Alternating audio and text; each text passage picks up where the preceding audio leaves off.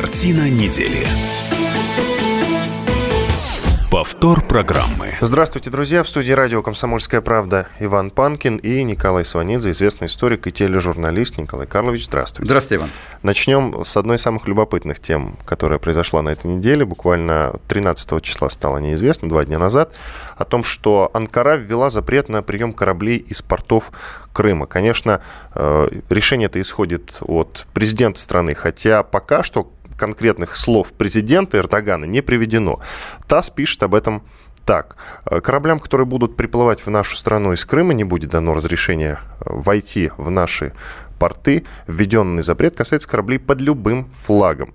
Э, это заявление сделал собеседник агентства, а ссылаются они на, сейчас э, скажу, на представителя Палаты судоходства Турции. То есть пока что конкретно вот слов президента нет. Но если это исходит от него, то вообще как вы относитесь к этой новости? Ну, это, если не от него исходит, то в любом случае он свое добро на это наложил, конечно, разумеется. Без него там тоже муха не пролетит, абсолютно авторитарный режим э, очевидно. Э, я к этой новости отношусь совершенно спокойно, э, то есть в том смысле, что она меня никак не удивила. Э, Крым не признан э, Турцией, э, так же, как и практически почти всеми странами мира. Вот, поэтому, если принимать суда из Крыма, это бы означало конфликт с Украиной. У Турции с Украиной дипломатические отношения. И, кроме того, у Турции еще отдельно очень такое жесткое отношение к проблеме Крыма, потому что у Турции традиционно тесные отношения с сообществом и с народом крымских татар. Вот. А с ними там сейчас очень большая проблема в Крыму, как известно. Поэтому вот по двум этим причинам общего порядка и частного порядка это решение Эрдогана, фактически это решение Эрдогана, меня никак не удивляет. Ну вот я уточню, что данное решение было принято Министерством транспорта, судоходства и коммуникаций Турции, если это просто быть точнее. А накануне пресс-секретарь генерального прокурора Украины Лариса Сарган на своей странице в Фейсбуке выложила как раз копию этого самого документа Палат судоходства, в котором и говорится о том, что суда, прибывающие из региона Крыма и его портов, не пропускаются в нашу страну, Турцию. А разрешение на отплытие из портов этого региона не предоставляется. А теперь объясните мне, что Украина для Турции более стратегический партнер, чем Россия? Ну, Россия же не будет сейчас рвать дипотношения с Турцией из-за этого, не правда ли? Тогда нужно рвать отношения со всем миром. Мы на это, слава богу, не пойдем а Украина бы порвала. Вот и все. Поэтому здесь речь идет не о том, что Украина для Турции более веский партнер, а речь идет о ставках. Ставки с Украиной здесь гораздо более серьезные, чем ставки с Россией. Россия это проглотит, потому что нет другого варианта. Потому что, я повторяю, нельзя обижаться на весь мир. Это невозможно. Турция в данном случае часть мира. А правильно ли, что проглотит? А вы что предлагаете? Разорвать дипотношения со всеми странами, которые не признали Крым в составе РФ? Вы это предлагаете? Я бы, я, я, я бы, насчет Турции я бы, честно говоря, а, а я насчет всего мира. Потому что никто не признает. Никто не признает Крым, кроме, кроме вот сейчас Северной Кореи. Северная Корея да, признала. Да, да. Шутка ли? Но пока э, не о Северной Корее, пока давайте послушаем мнение Аббаса Джуме, нашего корреспондента отдела международной политики комсомольской правде, об этой новости. Надо исходить из того, что президент Турции Реджеп Таип Эрдоган больше всего в жизни ценит власть. И на пути к этой власти его не способна остановить ничего. Он готов идти на шантаж, он готов играть. Если власти в его руках сконцентрировано недостаточно, то необходимо, чтобы это не заметил избиратель, ведь на носу выборы. В связи с чем упреки относительно того, что Эрдоган находится под колпаком Кремля, жутко раздражают турецкого лидера. Вот чтобы избавиться от этого имиджа, полагают некоторые эксперты, он и сделал ряд громких заявлений. Во-первых, о том, что он не считает Крым российским, а во-вторых, о том, что любые суда под любыми флагами, следующие из Крыма, не будут приняты в турецких портах. Я более чем уверен, что в результате Эрдоган получит, если не фактическую выгоду, то как минимум политические очки внутри своей страны. Это корреспондент отдела международной политики комсомольской правды Аббас Джума о том, что Анкара ввела запрет на прием кораблей из портов Крыма. Николай Карлович, мне почему-то напрашивается аналогия с Трампом. Вот как Трамп боится вот этой всякой даже условной связи с Россией, так теперь и Эрдоган. Правильно я понимаю? Ну, я бы сказал, здесь немножко это натянуто. Я согласен, в принципе, с комментарием вашего коллеги о том, что э, Эрдогана больше всего волнует власть, как и Трампа. Да, согласен. И схожие, тот факт, что он персонажи. очень боится -то вот этой связи с Путиным, Путиным, что, мол, вероятно, к нему приходят какие-то приказы, условно говоря, из Кремля, да? Вероятно, боится подобного рода подозрений, они никому не приятны, вот, но я не думаю, что это в данном случае играет просто первостепенную роль. Первостепенную роль играет то, что просто он не признал Крым, и он не хочет портить отношения с Украиной. Вы не забудьте того, что Турция – это единственное государство, э, фактически мировое, которое может принимать решение о том, принимать или не принимать суда из Крыма. Просто потому, что Крым находится в Черном море, и Турция в Черном море. А выхода для крымских судов из Черного моря в Мировой океан нет, потому что на проливах сидит та же Турция, значит, э, которые, которые отделяют Черное море от, Черное море от Мирового океана через Средиземное. Да? Поэтому если бы на месте Турции были Англия, Франция, Германия, далее везде, я думаю, они приняли бы тоже решение. Просто э, над ними не капает, им не нужно такое решение принимать. Ну, просто когда Эрдоган вдруг решил извиниться и примириться с Россией, он приехал к Путину на встречу лично, как мы все помним, и публично извинился. Он извинился за вполне конкретную вещь, за, за, за казус за кейс очень тяжелый, трагический, со сбитым самолетом. Да. За это он извинился, но он Крым не признавал. Не признавал. Но для чего он извинился? Для того, чтобы снова возобновить э, торговые отношения с Россией, да, не так вот, ли? А, а, а, а, сейчас, теперь... а сейчас никто их не разорвет. Я вас уверяю, никто сейчас не будет рвать торговые отношения. Я думаю, может быть и будут, может быть и нет. Но во всяком случае он решил, что в данном случае для него э, вот подобный достаточно резкий, но предсказуемый шаг – он, он э, правильнее, чем признание Крыма. А, при, а принимать э, корабли торговые из Крыма означало бы де-факто признание Крыма. На это он пойти никак не может. А он не боится того, что все-таки мы снова разорвем с ним всякие отношения? Ну, смотрите, копится же постепенно, да? Ну, разорв... ну сейчас мы проглотим. Ну, разорвем, а потом... ну хорошо, разорвем, разорвем. Э, но это в первую очередь скажется в большей степени на нем, на его стране. Знаете, ну в большей степени, но, но, но понты дороже э, здесь. Мы, мы, мы вот тоже э, разорвали реально торговые отношения с целым рядом стран по целому ряду направлений. И это по нам очень сильно ударило, гораздо сильнее, чем по этим странам, в связи с разницей нашего экономического потенциала с ними. Тем не менее, не знаю, Италия, Германия, Польша очень переживают из-за ну, этого. Ну, они могут, могут переживать, но, понимаете, я могу переживать пальчик поцарапав, а кто-то себе голову разобьет. Вот, но это мой пальчик, поэтому я переживаю. Э, тем не менее, вот э, мы же на это пошли, и пошли исключительно из политических соображений, а не из экономических. Вот точно так же сейчас из политических соображений. Единственно для него, с его точки зрения, верный выбор делает Эрдоган. Наш эфир уже комментирует Константин Сурала, как он сам подписался. А Россия направо и налево распродает, распродает ракетный комплекс С-400 туркам и другим. Недальновидно, говорит Константин. Ну вот видите, Константин считает, что недальновидно, а Россия считает, что дальновидно. Ну что ж, друзья, я обращаюсь к нашей аудитории. Вы можете участвовать в нашем эфире. Пишите в WhatsApp и Viber 8 967 200 ровно 9702. А, что касается отношений России и Турции, как говорит э, господин Венедиктов, будем наблюдать. А теперь другая очень похожая новость. Северная Корея, например, признала Крым российским, опубликовала вот атлас мира. Зачем им это ну, надо? Видите, мы, видите, мы, дело в том, что, ну, как Россия сейчас, э, я не знаю, работает, что ли, э, с Северной Кореей? Да никак. У нас, в принципе, нет, в общем-то, никаких отношений. Даже с Южной Кореей у нас есть отношения какие-то. Вот не, да, не так давно э, наши президенты встречались. А с Северной Кореей никаких. Но почему Но же Северная даже? Корея признала Крым Россией. Почему же даже? Южная Корея и Северная несопоставимые. У них только названия похожие. И этническое происхождение народов одно и то же. Язык один. А страны-то просто абсолютно разные. Поэтому с Южной, Южная Корея – это совершенно респектабельное цивилизованное государство с развитой экономикой, реально западной развитой экономикой, вот, э, часть цивилизованного мира. Поэтому с ними нормально поддерживать отношения. Северная Корея – страна-изгой, страна-маргинал, страна, которая размахивает ядерной дубинкой. Есть у нее дубинка, нет, до конца непонятно, но она и размахивает – Понимаете, это совершенно э, другой коленкор. Вот для чего они признали Крым, я думаю, для того, чтобы поставить нас в неловкое положение. Ну что ж, об этом чуть подробнее поговорим ровно через две минуты. Столько будет длиться перерыв. Иван Панкин и Николай Сванидзе в студии радио «Комсомольская правда».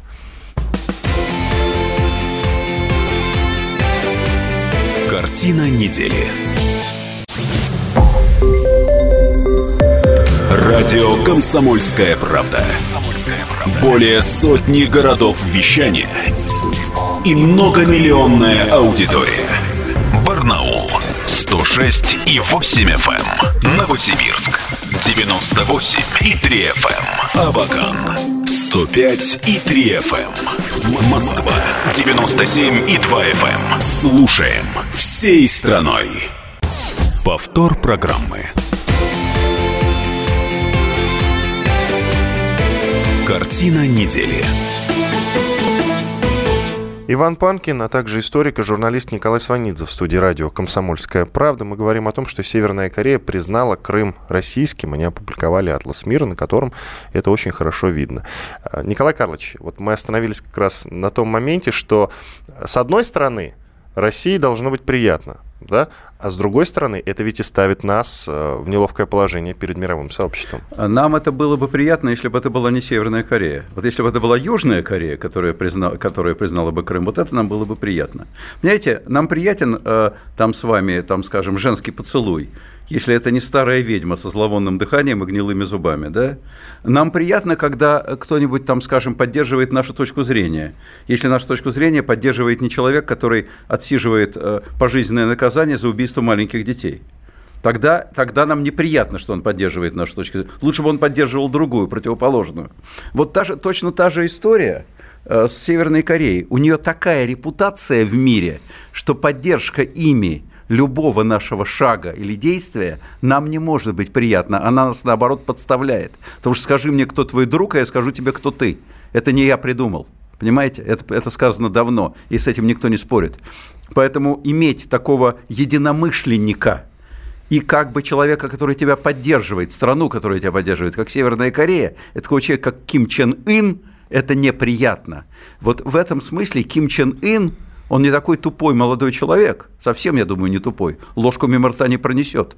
Вот он э, в данном случае ставит нас в очень неловкое положение. Потому что, с одной стороны, он нам вроде как добрянку кидает, и, мы же, он, и рассчитывает на благодарность. Ну, ребят, я же ваш Крым признал, но вы же мне помогите. Вы как-то работаете на смягчение э, позиции мирового сообщества в отношении меня любимого. Ну, я же вам помогаю, а вы мне помогаете. Вы что, неблагодарные, что ли?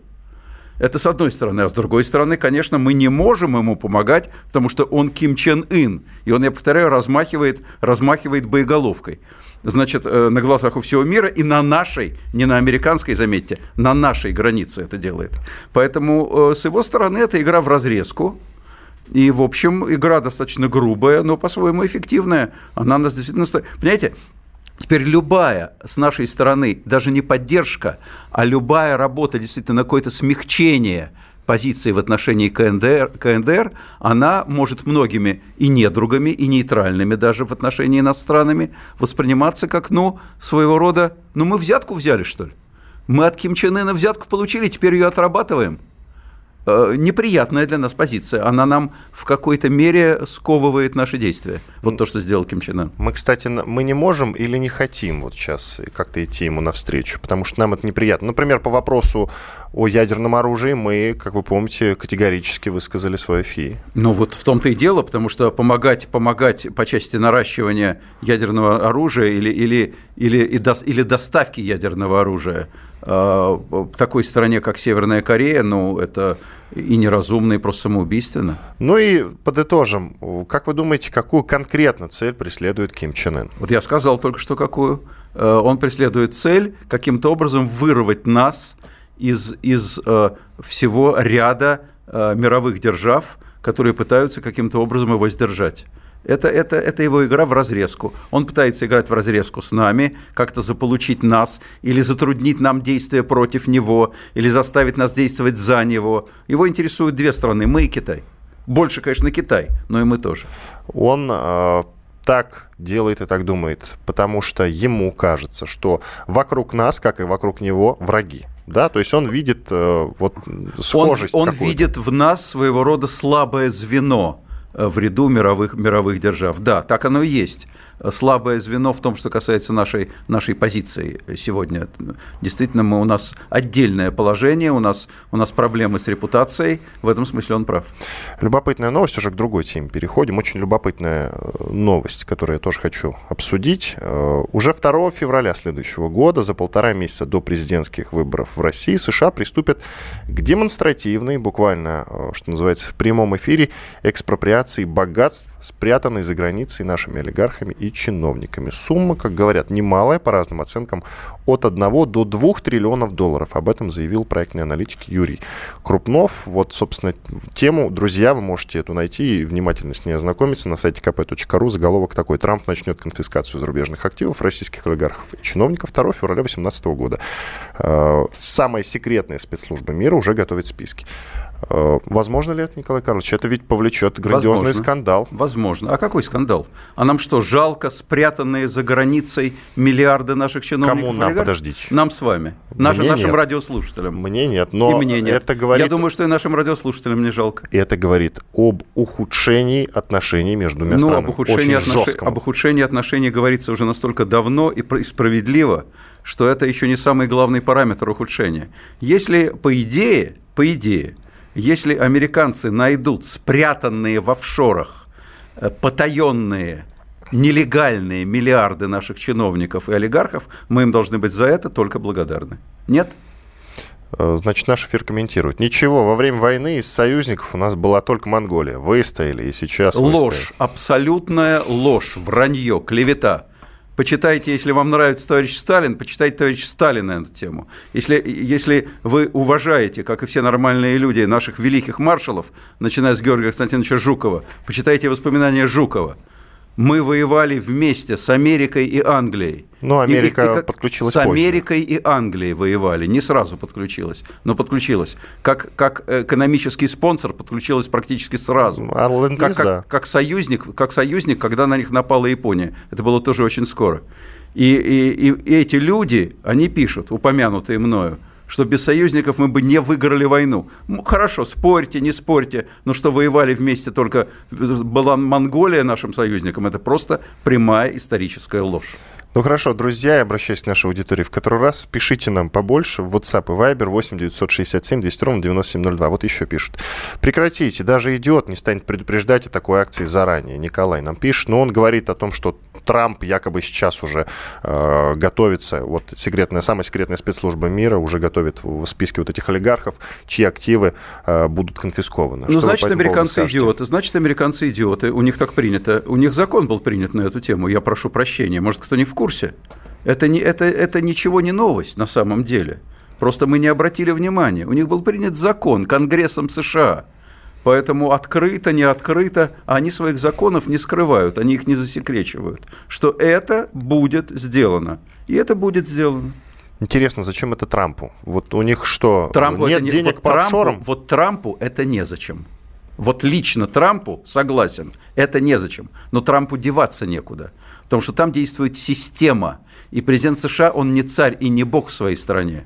И если Конгресс принял закон, и Трамп его не подпишет, но он уверен, что Конгресс преодолеет его вето большинством голосов, то он вынужден подписать, чтобы не оказаться в нелепом положении. И он его подписал. И ему теперь придется его выполнять. То есть вы говорите о том, что фактически у Трампа уже сейчас, вот сколько прошло времени с э, того момента, как он э, стал президентом США, и уже сейчас у него фактически нет никаких полномочий. Это настолько... Нет, ребят, он мы... себя дискредитировал. Э, ребят, ну почему дискредитирует, почему здесь нет полномочий? Мы исходим из своих, из своих представлений. А, а какой-нибудь Туркмен Баши будет, будет также снисходительно относиться к нам. Ну что, несерьезные ребята, у вас там какие-то парламенты туда-сюда. Вот я как что, что мой мизинец э, решит, то я и сделаю.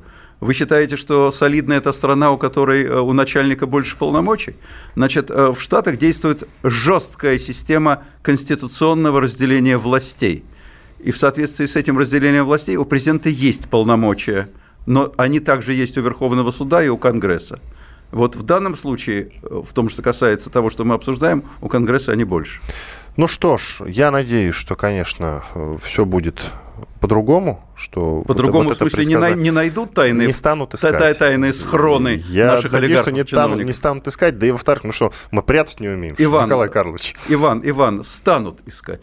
Думаете, что все-таки Да, станут, и это ваш ста- прогноз? станут, это Хорошо, прогноз, зап- да. запомним, Да. проверим, кстати, уже вот 2 февраля следующего года, за полтора месяца до президентских выборов в России. США приступят к демонстративной, я напомню, к экспроприации богатств, спрятанных за границей нашими олигархами и чиновниками. Насчет олигархов, кстати, меня совсем не смущает. А вот чиновники, это уже интересно. А, а кто, а кто такие наши олигархи? А чиновники это не олигархи? У нас, у нас сращивание последние годы наблюдается власти и бизнеса. Поэтому значительная часть наших высших чиновников, они-то и есть наши олигархи. Я не зря вот сейчас э, напомнил про президентские выборы. Ксения Собчак все чаще попадает вот, э, да хотя бы в агрегатор Яндекса, да, вот на первую строчку, например. Э, новости это связано с тем, что она вот всячески готовится к президентским выборам и о том, что она станет этим самым президентом. Хотя она уже несколько раз это не, ну, опровергала. станет президентом-то это, по-моему, она не говорила. Ну да, что будет баллотироваться, да. Все верно. Потом, даже появлялась новость о том, что ее предвыборный штаб возглавит бывший главред телеканала «Дождь» Михаил Зыгорь. То есть новостей в этой связи очень много. И сейчас появился э, бизнесмен Евгений Чичваркин, вновь заявил о себе, он в последнее время как-то активизировался. Он, э, значит, выпустил, выложил в YouTube видео, видеообращение, он э, обращается к Собчак, говорит, что она таким образом, вот этой своей активностью, подставляет Навального и признает Путина. Вот об этом через 4 минуты поговорим. Картина недели. Радио «Комсомольская правда». Более сотни городов вещания и многомиллионная аудитория. Киров 88 и 3 FM. Ижевск 107 и 6 FM. Новосибирск 98 и 3 FM. Москва 97 и 2 FM. Слушаем всей страной. Повтор программы. Картина недели. Иван Панкин и Николай Сванидзе, историк и тележурналист в студии радио «Комсомольская правда». Продолжаем наш эфир, это уже третья часть. Закончили мы, точнее даже анонсировали нашу третью часть новостью о том, что э, Ксения Собчак как-то а, активизировалась вот в этом э, нашем интернет-пространстве, то пространство, за которым мы активно следим, я имею в виду. Э, Все больше слухов о том, что она все-таки будет баллотироваться в президенты страны в феврале 2018 года, а, точнее в марте, извините, в марте 2018 года. Хотя это очень условные слухи. Вот, например, э, известный политолог Станислав Белковский считает, что Собчак это такая молодая версия русского Трампа. А, И появилось э, видеообращение от э, известного в прошлом бизнесмена Евгения Чичваркина. Он выступил против участия Ксении в выборах. Давайте послушаем, что он сказал. Дорогая Ксения Собчак, ты знаешь, как я к тебе отношусь. Я тебя очень уважаю. Ценю за твои интересы, за твой бизнес, за интересные там, путешествия, там, картинки, за твой острый ум и язык. Но я вынужден это сказать. Девять лет назад или десять мне предложили договорной матч, и я согласился, сделал большую ошибку. И меня потом из страны Потом согласился Прохоров играть договорной матч. И все мы помним его громкие заявления по поводу того, что им, богатым человеком, поманипулировали. Теперь я слышал, что ты собралась быть на выборах, и ты понимаешь прекрасно, что ты делаешь легитимным Путина и сбиваешь Алексея Навального. Я буду вынужден послать тебя и всю твою команду если ты это сделаешь, пожалуйста, не делай. Это был Евгений Чичваркин, бывший известный в прошлом бизнесмен, который сейчас, кажется, живет в Лондоне, если ничего не путаю. Ну вот, первое впечатление ваше. Почему, как вы считаете, Чичваркин именно так отреагировал на и то возможную, пока неясную и неточную информацию о том, что э, Ксения Собчак будет баллотироваться в президенты страны. Сама она очень обтекаемо отвечает на все эти вопросы по поводу того, что она будет баллотироваться. Ну, обтекаемые ответы Ксении Анатольевны, это как раз э, они воспринимаются как фактически э, знак того, что она пойдет в, прези... пойдет в президенты. Потому что если бы она не собиралась, ну спросите вас, вы идете в президенты или меня? Вы же не будете обтекаемо отвечать, правда? Говорит, нет, вообще-то не думал об этом, не пойду. Хотя мне бы очень хотелось. Вероятно. Стать, не идти, наверное, в президенты, а стать президентом хотел. Это понятное желание любого российского гражданина. Имеете конституционное право. Вот э, в, Ксения Анатольевна Собчак тоже имеет на это конституционное право. И, судя по обтекаемым ее ответам, э, велик действительно шанс, что она таки пойдет в президенты. Э, то есть, иначе что значит пойдет в президенты? Пойдет в президенты у нас один только человек. А она будет участвовать в президентской кампании, так мы. В гонке. Вот. А, и к этому, конечно, отношение разнообразное. Евгений Чичеваркин не только бывший бизнесмен, он э, занимает вполне определенную общественно-политическую позицию, даже живя в Лондоне. Вот, и, и э, он сформулировал ее в данном случае, он сформулировал свои претензии к Ксении Собчак. Легитимация выборов, э, которая, на взгляд либеральной общественности, э, в общем, будут юридически легитимны, а морально нелегитимны, потому что морально не могут быть легитимны выборы, в которых есть только один участник, реальный. Значит, и э, он сказал, что этим вы легитимируете выборы, потому что вы представляете как бы, да, в кавычках, либеральный фланг, и таким образом э, власть может сказать, ну что вы, почему, все нормально, вот у нас, вот у нас есть откупечество, вот от всех сословий, вот у нас Миронов, Зюганов, так сказать, э, Жириновский, а вот, пожалуйста, от либерального сообщества Ксения Анатольевна Собчак. Кто скажет, что она не либерал? Значит, э, нормально, нормально. Это довод, довод. Есть, на мой взгляд, и другой довод, обратный, Э, у меня здесь несколько иная позиция, хотя я, несомненно, либерал по своим взглядам.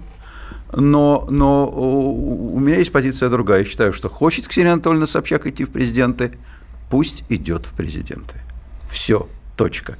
Если говорить о, о Навальном, о его перспективах, это еще один, кстати, довод Евгения Чичваркина, что она ему мешает. Ну и ничего, ну и пусть мешает.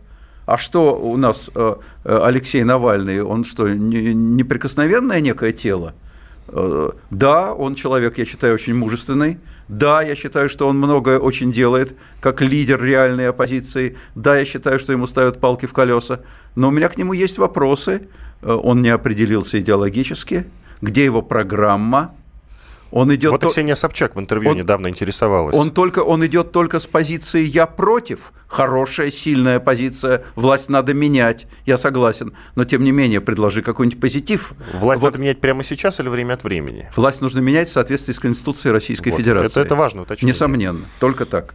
Значит, э, и, но в связи с этим предлагается что-нибудь как-то определиться, на скольких стульях сидит человек помимо мужественности, помимо, помимо яркости, помимо борьбы с коррупцией, а вот меня интересует, Алексей Навальный, он либеральный политик, он левый политик или он национал-патриотически ориентированный политик? Это пока что не очевидно. А быть одновременно одним, другим и третьим невозможно. Вот пока он один, он имеет возможность не определяться и тем самым не отталкивать от себя часть своих потенциальных избирателей. А с появлением, скажем, Ксении Анатольевны Собчак, он должен будет определиться. То есть, иначе говоря, на то и щука в реке, чтобы, чтобы карась не дремал. Вот э, я считаю, что э, Собчак может быть тем, те, той щукой, которая не даст карасю дремать. Ничего, на, на оппозиционном фланге пусть появится конкуренция. Я считаю, что это во благо. Вот вы сказали про щуку и карася, и у меня закономерный вопрос там возникает. А как вы считаете, а кто больше голосов наберет, Собчак или Навальный? Ну, это просто вот вопрос, вот ваш прогноз. Ну, конечно. За кого больше проголосуют? Я думаю, что на данный момент, конечно, Навальный, потому что э, у Ксении Анатольевны будет всегда, будет всегда большой вопрос э, в смысле того, а не договорилась ли она с Кремлем. И на этот вопрос у нее не будет внятного ответа. Э, что бы она ни говорила, сама все равно недоверие останется. А Навальный, очевидно, сейчас, на вся, во всяком случае, то, то есть нужно, нужно очень э, глубоко копать, чтобы, чтобы заподозрить сейчас человека, которого там чуть зрения не решают, которого все время сажают на какие-то сроки, что, чтобы заподозрить его тайную связь с Кремлем. У, у Ксении Собчак она в большей степени может, может быть заподозрена, конечно же, несомненно. И я сейчас снова обращаюсь к нашей аудитории. Друзья, вот если вы не можете выбрать, определиться, за кого вдруг проголосовать, из, э, если вы будете выбирать из Ксении Собчак и Навального, то обязательно перед тем, как идти на участок, Посмотрите ее интервью с Навальным. Вот недавнее интервью, оно было, ну, ему несколько месяцев этому, этому интервью. И я думаю, что сразу же ответите себе на этот вопрос. Что касается того момента, что вдруг заподозрят Ксению Собчак в связи с Кремлем. Уже заподозрили? И заподозривают время от времени самого Навального. Очень много людей об этом пишут, и тоже можно об этом почитать. Об этом писал и наш спецкор Дмитрий Стешин, об этом писал Максим Каноненко, очень известный публицист. А, вы можете об этом почитать, друзья, тоже найдите. Значит, что я вам скажу по этому поводу? Я, извините, да. Николай Карлович, потом скажете, смотрите. Давайте. А, что касается Ксении Собчак и ее связях с Кремлем, тут же сразу возникает вопрос, вот она на днях встречалась с Владимиром Путиным. Часть встречи была посвящена ее отцу Собчаку. А, там снимается фильм о нем, и она задавала вопросы президенту. Но потом, как вы сами, кстати, заметили, потом некоторая часть встречи пошла уже без камеры. О чем они там говорили, неизвестно. Все так? Я понятия не имею, поскольку это неизвестно никому, то неизвестно и мне. Значит, я, я прочитал информацию о том, что это было. Понимаете, э, возвращаясь к Навальному, то, что пишут Стешин и Каноненко, это личное дело Стешина и Каноненко.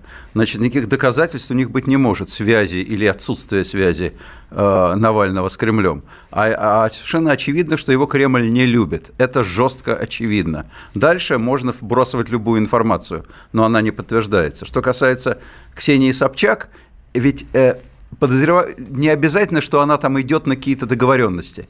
Но ведь вполне может быть так, и скорее всего есть так, что ведь Навальному-то не дают участвовать, а ей участвовать дают. Значит, значит, ее участие в выборах устраивает Кремль.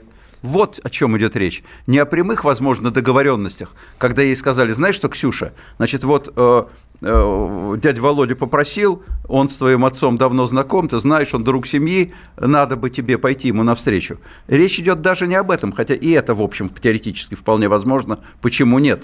И трудно будет отказать, кстати.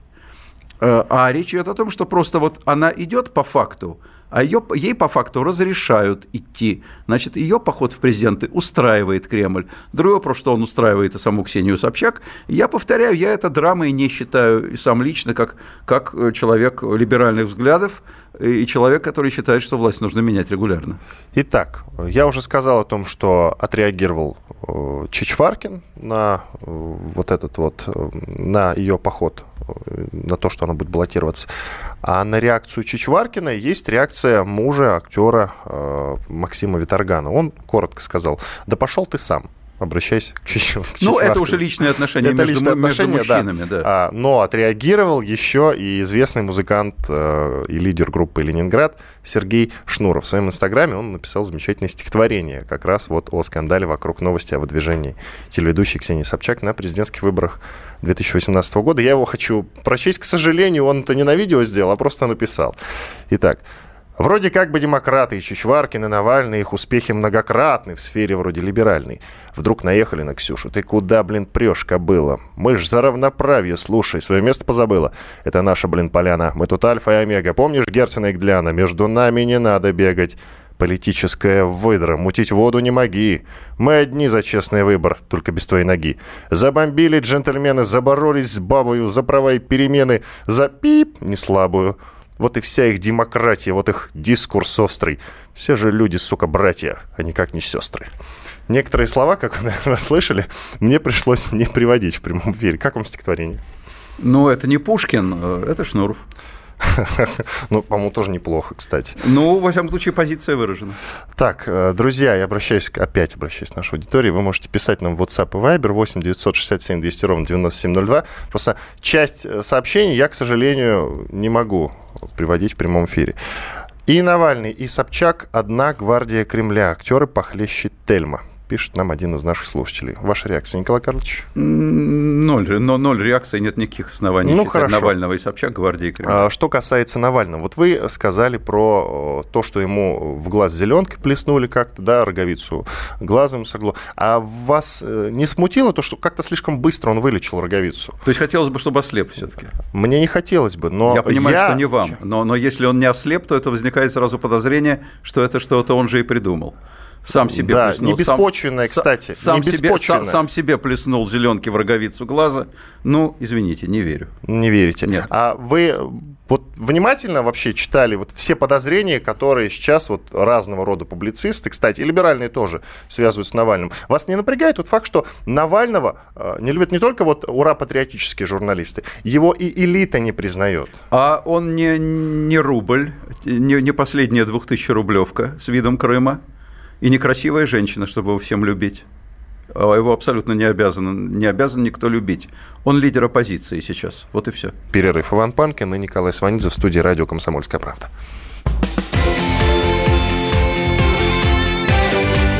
Картина недели. Радио «Комсомольская правда». Более сотни городов вещания и многомиллионная аудитория. Нижний Новгород 92 и 8 FM. эм. Саратов 96 FM. Воронеж 97 и 7 FM. Москва 97 и 2 FM. Слушаем всей страной.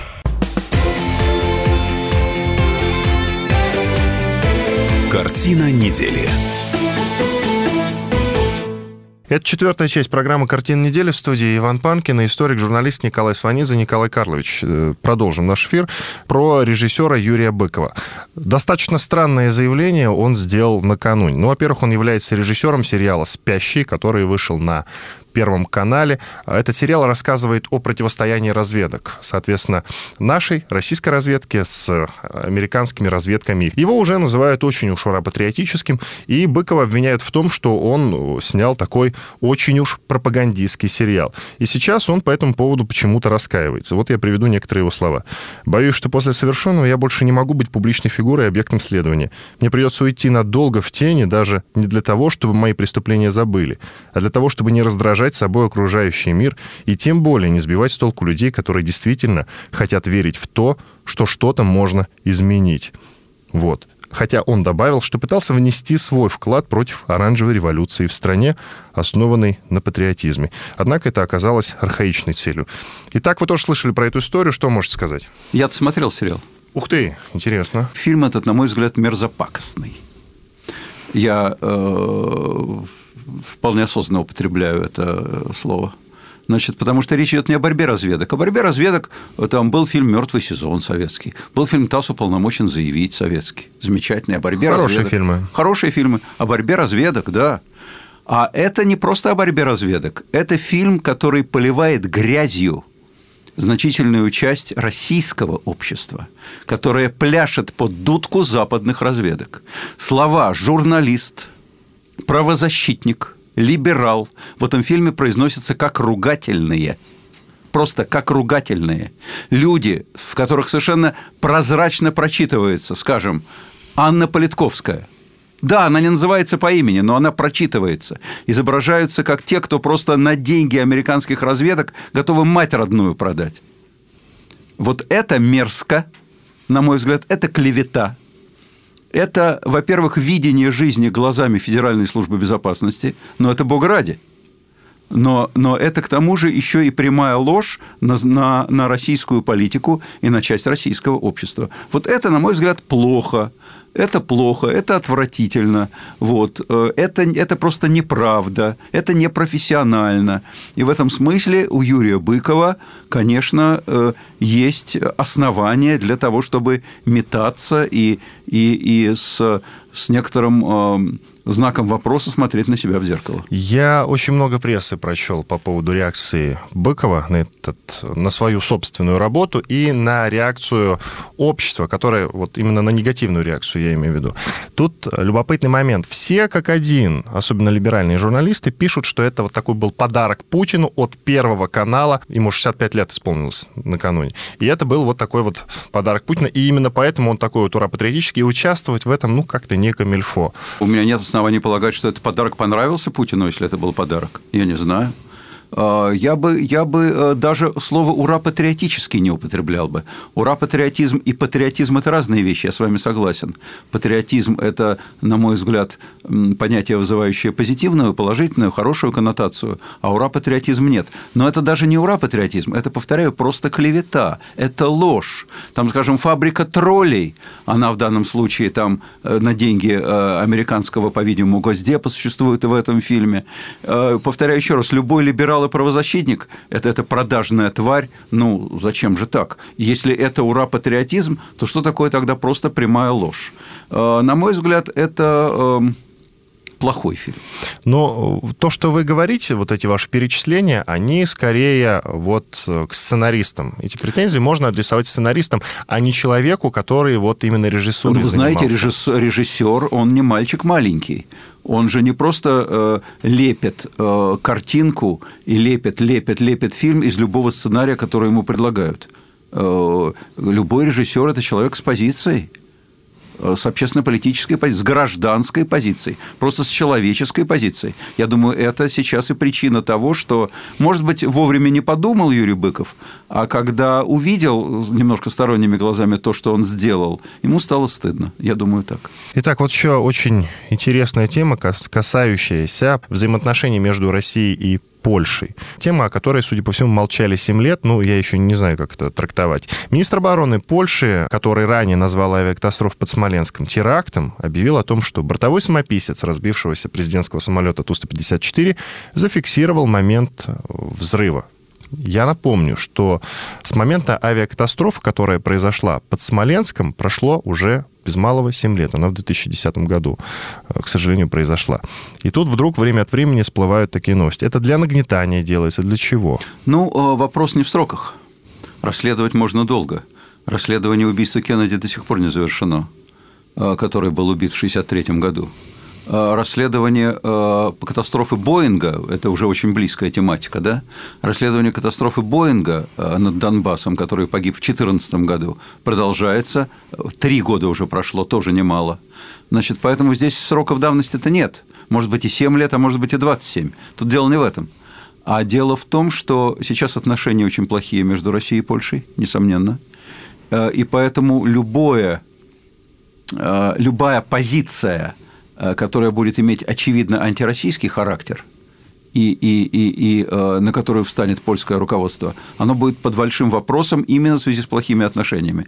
То есть в любой позиции будут вопросы политического свойства, а не конъюнктурная ли эта позиция. Поэтому каким бы выводом не пришло польское расследование, расследование, его нужно будет очень детально, конкретно доказывать.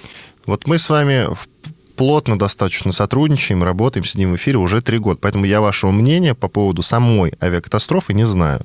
А, а вы мне свое мнение и отношение к этой авиакатастрофе. Во-первых, э, были новости о том, были слухи, вернее, слухи о том, что это вообще спланировано российскими спецслужбами, правда, непонятно зачем и как. А, или это чья-то провокация со стороны? Ваше мнение? У меня нет мнения на этот счет. Я, я не технический эксперт. А, в том, что касается э, подобного рода вещей, э, я могу поверить, если это будет абсолютно доказано во что угодно.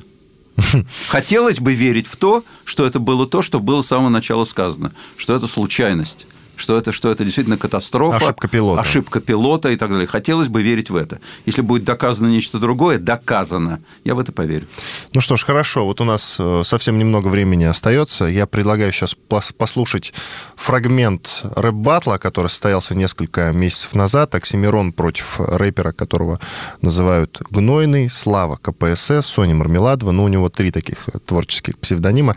Впервые известный рэпер Оксимирон проиграл вот этому рэперу, которого зовут Гнойный. Вообще сам батл смотрели? Ну, нет. Ну, без шуток. А вы вот не посмотрели? Честно, Все нет. обсуждали, а вы не посмотрели? Нет, не посмотрел. Ну что ж, давайте послушаем фрагмент. Батлы по фактам. Подарок для любителей врать. Какая правда? Важно лишь убедительно подать. Если будешь копать за шквары в мусоре копаясь, то представляешь не слово, а подслушано Хабаровск. Твои слова воздух один. Ты похож на идти, но приземлился в грозном поди. Сюда просто борзо зайти, но так же просто в утиль. У тебя был хороший год. Еще не поздно уйти. Раунд. Первое слово Слава КПСС. Дайте максимум. Поговорим о твоем альбоме. Разберем с хладнокровием Лаврентия Берии. Ты плохо учился в своем Гриффиндоре. Если русские что умеют, так это разваливать империи. Все... Все ждали 4 года, он как мог нагнетал интригу. И все, что ему пришло в голову, записать аудиокнигу. Итак, это был фрагмент э, рэп-батла. Смотрите, министр культуры России Мединский сказал, что э, рэп-батлы вообще не являются частью российской культуры, и к ним э, слишком серьезное сейчас отношение, хотя они вот этого большого ажиотажа вроде как и не стоят. Но это я вольно сейчас пересказываю цитату э, самого Мединского. Но вы не посмотрели рэп-баттл, но наверняка у вас уже много раз спрашивали мнение по этому поводу. Вы знаете, я не посмотрел рэп батл, потому что это точно не мое. Но у меня нет совершенно никаких оснований доверять министру Мединскому в том, что касается его оценки. Часть это нашей культуры, не часть это нашей культуры. Откуда знает министр Мединский, что чего часть? Он сегодня министр, а завтра он не будет министр. Уже следующий министр будет э, утверждать с олимпийских высот. Это часть нашей, а это не часть. Это не ему утверждать. Вот, скажем, мой, мой друг Юрий Шевчук, с которым мы говорили на эту тему, считает, что это часть русской культуры. Ему я верю гораздо больше. Хорошо, спасибо большое. Иван Панкин, а также известный тележурналист и историк Николай Сванидзе были в студии радио «Комсомольская правда». Спасибо вам. Спасибо. До свидания. Картина недели.